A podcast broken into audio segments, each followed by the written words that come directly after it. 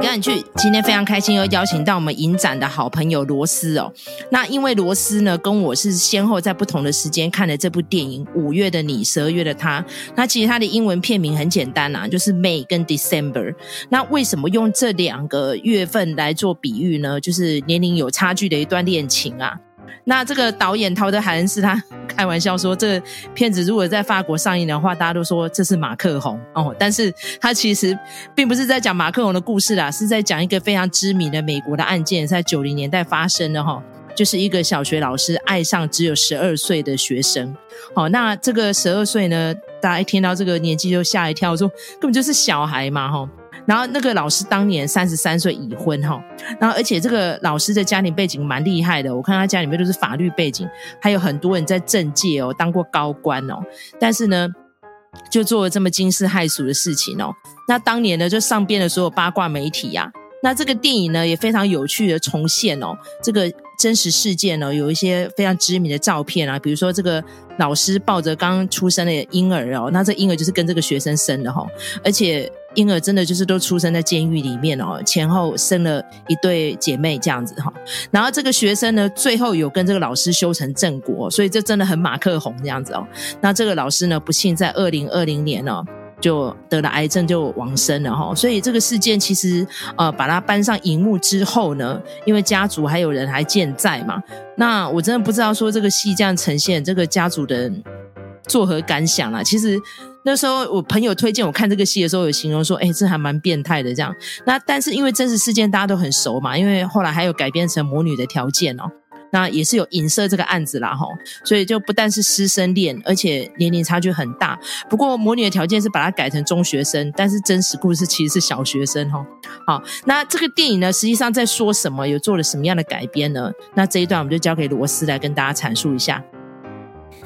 刚才麦嫂已经讲了哈，就是说这个原型的故事呢，它在改编成电影的时候有做一些调整，包括这个人妻哦，是因为他去某个宠物店打工，后来呢，他就跟这个店长说，他想要找一个小帮手，就是这个中学生，当时他才十三岁而已，戏里的名字叫做乔。他在戏里的设定是亚洲的小孩哈，有韩国的血统。那实际上真实人物他是拉美裔的。那之后呢，这两个人就在宠物店里面哈一起共事，但是后来就擦枪走火，导致后续的事件哈。所以他设定的背景是这样。那其他的其实几乎都跟这个真实事件差不多哈。那当然他在剧情里头有加入另一个设定，就是说，哎。这个事情其实已经二十年过去了哈，电影的背景呢哈，就来到了二零一五年，有一个电影公司想要把这个题材拍摄成电影，其中呢就是找伊丽莎白这个演员哈，就娜塔莉波曼的这个角色来饰演事件的女主角 Gracie，就是茱莉亚摩尔哈。所以呢，伊丽莎白为了诠释这个 Gracie 呢，她就想说啊，要去她家拜访，知道一下这对夫妻哈，还有他们的小孩是怎么相处的啦哈。那或者是说，诶，想要帮他们发声哈。那或者是说呢，这件事情呢，到底真相是什么？所以呢，他就跑去他家做客。那一开始的时候呢，这个 Gracie 就是事件的女主角哈。啊，不过她是电影里头的女配角啊，就是 Julia Moore 的这个角色呢。好、她刚开始其实不太愿意啊，她想说哈，你一个好莱坞的大明星，你怎么会懂我们之间哈真正的爱情呢？哈，但是呢，她还是让这个明星来做拜访。那伊丽莎白来了之后啊，她不只是观察这一家人，她还跑去访问这个 Gracie 她的前夫，或者是其他的一些相关人等哈。比如说呢，他也有碰到这个 Gracie 前一段婚姻里头生的孩子们哈，那这个明星就觉得说，哎，在这里头他感觉到有一点不太对劲的感觉哈。那但是其实呢，哈，这些人，比如说他访问的这些，包括 Gracie 前婚的小孩，哦，然后还有这个事件的男主角乔哈，就是 Gracie 后来的这个先生，他们都跟伊丽莎白年纪是差不多的哈。在这个电影里头的设定就都是三十六岁，所以呢，在这当中就有一些张力了哈。那我们这些观众呢，其实就是跟着伊丽莎白来看哈。到底呢，她在这个家里头看到有什么不太对劲的事情呢？哈，那我们的剧情就是用这样子的方式来做推进。其实我在看这个戏的时候，哈，我就一直觉得这个不仅是猫腻，我觉得这个女明星是别有用心哦。可以说他很认真在揣摩这个角色吗？或者是说他故意要去打破这个表面的这一层冰，然后看看里面是不是还有更深的水？其实我是在暗示，就是陶德·海恩斯他之前有个作品叫做《黑水》哈，《Dark Water》。那陶德·海恩斯不止这个作品很受人重视哈，还有之前一个《因为爱你》哦，让这个呃。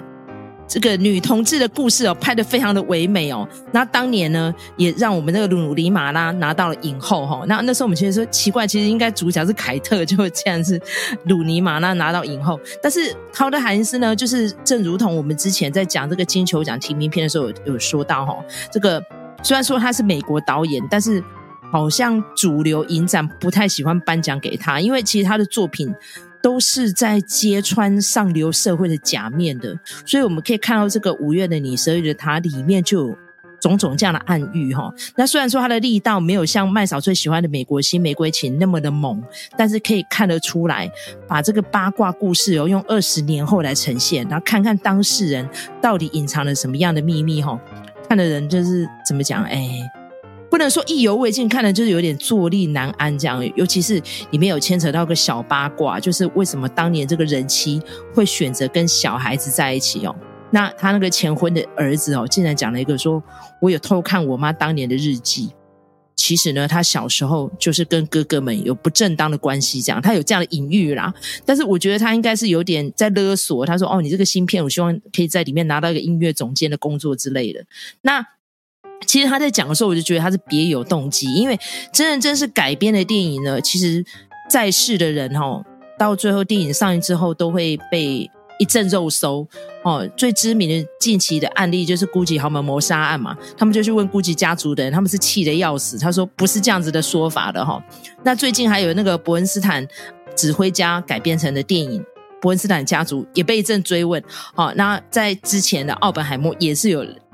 这样类似的事情发生，所以现在还活着的人怎么面对他们家族的故事？尤其是这个是有一点惊世骇俗不堪的故事被搬上台面哦。那尤其是里面还有一段情节哦，我们在这边就直接爆雷了哈、哦。那个希望说是看过电影的人再来听我们后面这一段哦。里面竟然安排那一段，就是女演员有点像是去色诱这个里面的小丈夫哦。那段情节，我觉得当然。可能是导演故意的啦，但是我真的看得不太能苟同诶。做一个明星有必要做到这样吗？还是他从一开始就是蓄意这样？因为里面还有一些看看样子是在自慰的情节嘛，对不对？然后自己好像一副高潮一样这样，所以我觉得娜塔莉波曼也是这部片的制片，他是故意呈现成这个样子的吗？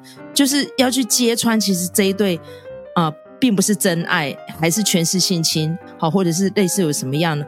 不为人告知的秘密呢？我不知道这样情节安排，罗斯觉得怎么样？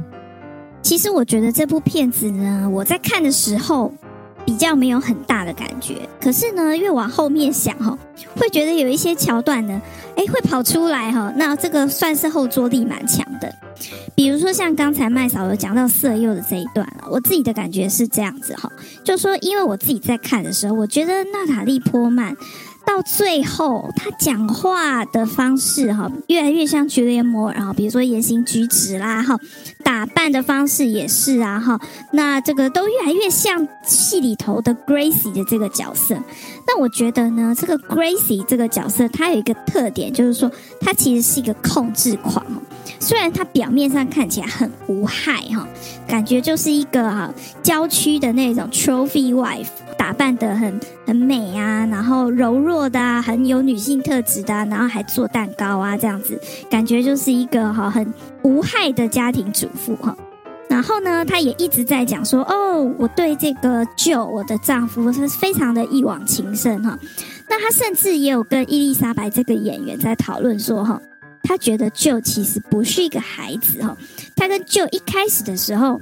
舅呢，他就是一个非常成熟的哈，是家里的小大人。呃，可能是因为这个舅呢，他家境没有很好哈，可能生活过得有一点辛苦哈。那变成说他很小就要开始承担起家里一些责任。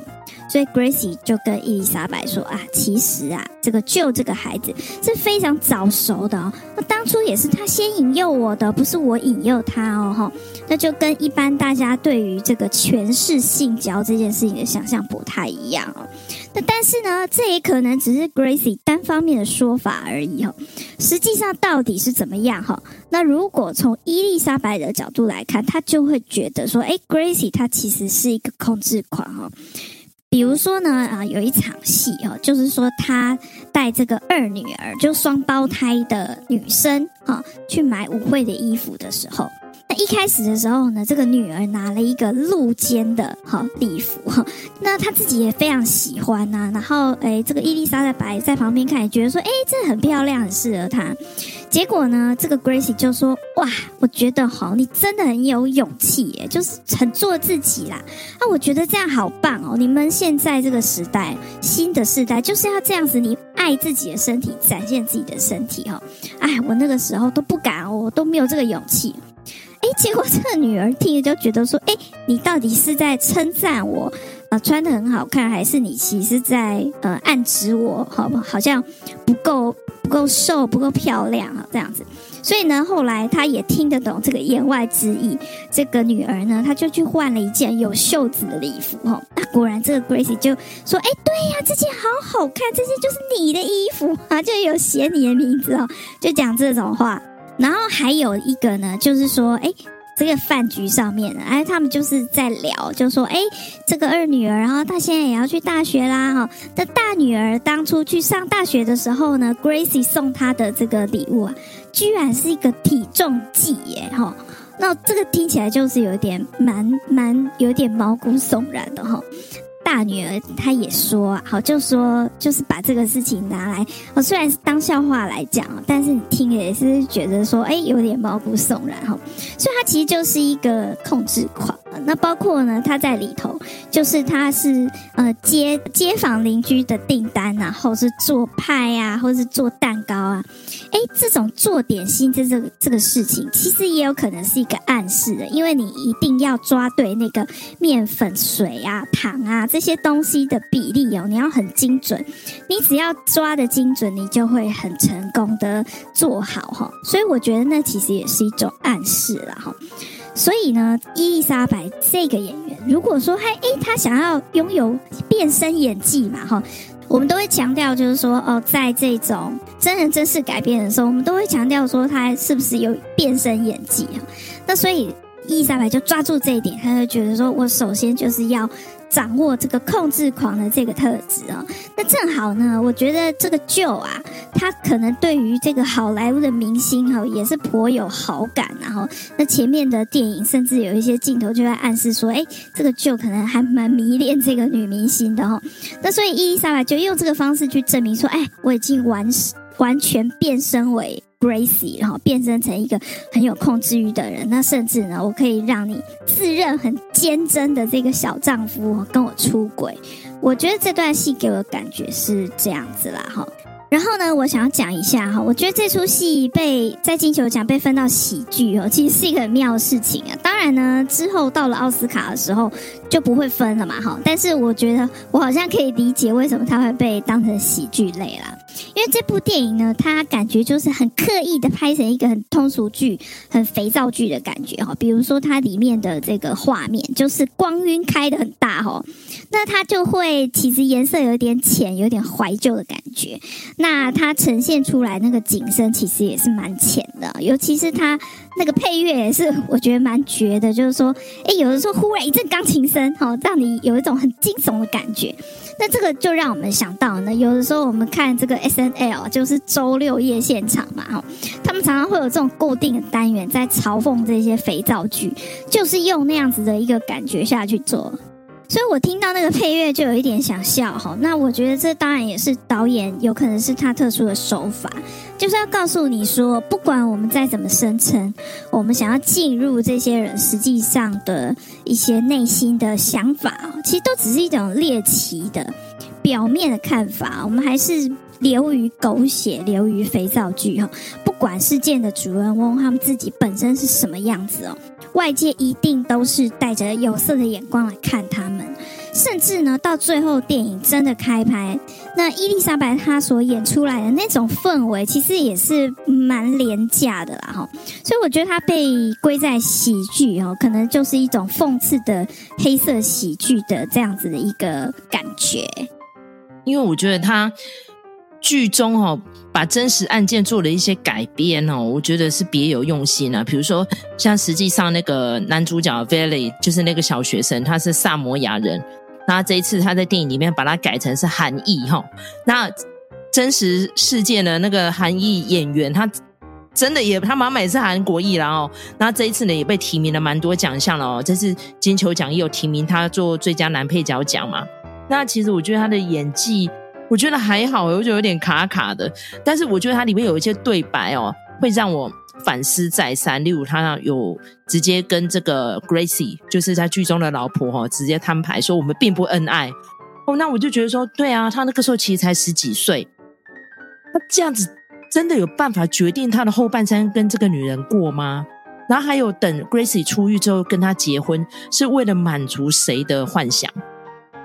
然后再加上那几个孩子。他们成长在这样子的环境当中，竟然没有长歪变坏。那在戏里面，唯一变得比较性格乖张的，就是跟前夫生的那个儿子嘛，哈，就是刚刚前面麦嫂说的，就是勒索工作的那个 George。但是我觉得那些小孩竟然没有搬离家乡，哎，还有办法这样正常的成长，还可以拿到文凭啊，高中有毕业这样子哦，真的很不简单呢。可以想象得到这些大人们承受了多少压力哦。那真实事件的这个 Mary Kay，她的爸爸还是众议员哦。那你看看，哇，这个事件闹得更大了齁。所以我觉得，虽然说导演他故意放了一个滤镜哦，看样子好像是个浪漫的故事哦，但是其实是暗藏蛮多惊悚在里头。所以就正如同刚刚罗斯所讲的哦，他可能就是反讽喜剧吧，所以他把它归在喜剧类。但是看完我的心得是。第一个啦，我觉得当然这个两个女演员飙戏让我看得非常的过瘾哦，但是整个故事的安排让我觉得真的是蛮不舒服的，尤其是我对这个啊、这个诶舅哈，真的颇有同情哦。你看他真的很乖乖牌诶，甚至于连他儿子都在吸大麻呢。但是身为老爸说他从来没试过，我觉得到底谁才是孩子，谁才是大人哦？所以这。里面很多巧思跟环节都让我觉得看得饶富兴味的哈。好，那罗斯还有没有要补充的点？你觉得这个戏有可看之处还有哪些？我觉得刚才麦嫂也有提到哈，就是这个旧的演技，我倒是觉得说，那因为他这次也有被提名金球奖，我觉得其实他表现的还算蛮亮眼的。因为呢，哦，这个两个大演员，然后这个 Julia Moore 呢，他是陶德海恩是老班底嘛，哈。那再加上娜塔莉波曼，这也是影后，没有话说。那其实呢，本来娜塔莉波曼是想要自己导这一部片子的，但后但是后来他可能觉得说，哎，导的还是更能处理这些东西哈，所以后来是担任 producer 的这个角色哈。那所以这两个演员都是很强势的哦，或者是甚至说他们在戏里头的呃感觉也是还有两大呃女生在飙戏这样子。那这个 Charles Melton 这个演员，等于是说夹在在这两个影后中间，呃，戏里戏外都很强势哈。那一个呢是这个他的大老婆嘛，好，那另外一个等于也是他这个荧幕上的女神哦，两个在面互相压制。反而是他这个角色呢，让我觉得说，哎，其实很真实。我觉得他要演出那样子的真实感哈。然后再加上麦嫂讲，就是说，在这一群很成熟的哈，或者是说你可以看得出来，这些人其实内心都有受过伤。那在这一群人里头呢，哎，这一个就他反而是一个很纯真，可能呢还来不及长大的一个角色哈。他对自己到底有没有在爱他的太太哦？其实这是也是有疑惑的哦，甚至他要跟呃他的老婆讨论，老婆也不跟他讨论哈。然后呢，他才三十六岁哈，你如果说看这个戏里头这三个人哈，都是三十六岁的这三个人，啊比如说这个一事无成的这个 Gracie 前婚的小孩，哈，然后呢，还有这个伊丽莎白，她事业正要起飞的这样的一个演员，但是呢，这个 Joe 呢，他才三十六岁哦，就要面临空巢期。这个事情呢，我想他可能也不是很能接受哦，所以等于是说他的童年就真的被剥夺了。所以我觉得我们可以来思考一下，就是说，诶，为什么当初法律要这样子定？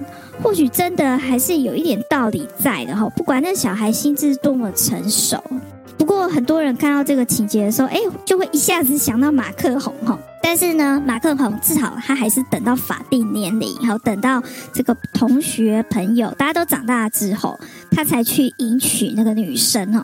所以我觉得这是不太一样的地方，就是至少马克宏他是成熟的状态之下哦所做的这个决定，他觉得这个感情还在哈，那当然可以就是做出自由的选择。不过我还是觉得，我觉得大众对于马克宏也是蛮不公平哈，因为我已经看了不止一部电影了哈，或者是一剧作品等等，然后只要是那种女大男小的，就会被周围的人笑说哦，这个就是马克宏。马克宏。那那我想问一下，你针对于那个情节啊，就是他们不小心擦枪走火，然后最后呢，就是这个哎男配角，我们一直没有讲他的名字哦，Charles Melton，他就好像有一点。一脸无辜的样子，其实他已经爽到了，但还是一脸无辜一样说：“这是怎么一回事呢？”然后娜塔莉波曼这个女演员就跟他说：“这就是大人在做的事。”你觉得那个对白？我不知道你看完之后你的感想如何？所以这样子看下来，就会觉得说：“哎，这个 Joe 哈，他等于是从头到尾都没有长大，他还是小孩呀，对呀，反正他的孩子都比他成熟。”或者是说这样子的一个故作幼稚，有没有可能也是他的策略呢？哈，这个也可能也很难说。所以说，你要完全的走入某个人的内心，知道他是怎么想的，哦，这件事情其实非常困难。我们再怎么去看，都是透过一个滤镜在看的哦。所以这些改编也好啊，或者什么真人真事啊，好好，你看我们这次冲奥的电影又都是真人真事，什么奥本海默啊、伯恩斯坦啊、花月杀手啊。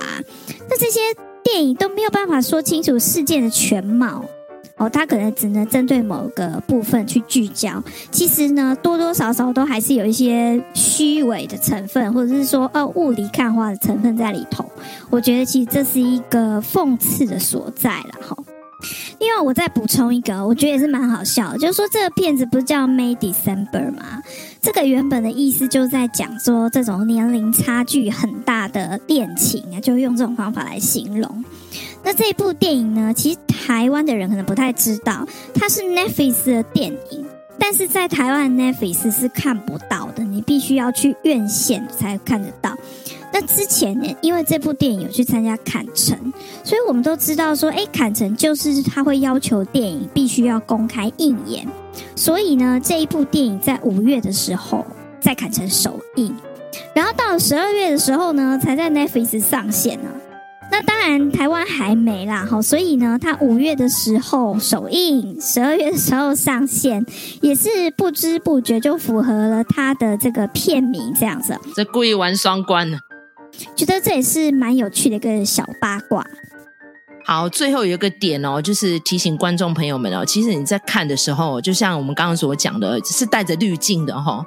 所以虽然说它是从真实事件来改编的，但是呢，我觉得你就纯粹欣赏演员们飙戏就好了。尤其是好几段，就是娜塔莉波曼想要去模仿这个他的那个参考对象茱莉安摩尔，然后要怎么样融入他的生活，然后怎么样去从这个蛛丝马迹里面去拼凑这一段恋情当初怎么发展的，然后还有剧中人物丢给他的一些。的对白，那我看的是觉得充满很多讽刺啊，然后而且我觉得这个糖衣泡泡啊，就逐一戳破哦，我觉得这个根本不是爱情，我觉得这是充满了情绪勒索哈，所以这个就套句那个网络上的迷因讲了，就是 emotional damage，处处都充满哈，所以我觉得哎呀，真的是一个很无奈哦，有点算是悲喜交加的一个戏啦哈。好，那这今天呢，就是我们。哎，简短的描述。那希望呢，我们的听众朋友们能够在各大收听平台给我们一个五星评价，或是喜欢听那个罗斯来评析电影的话呢，我们就敲碗再邀请罗斯下次来做来宾。好，今天感谢罗斯，谢谢大家收听，谢谢，拜拜。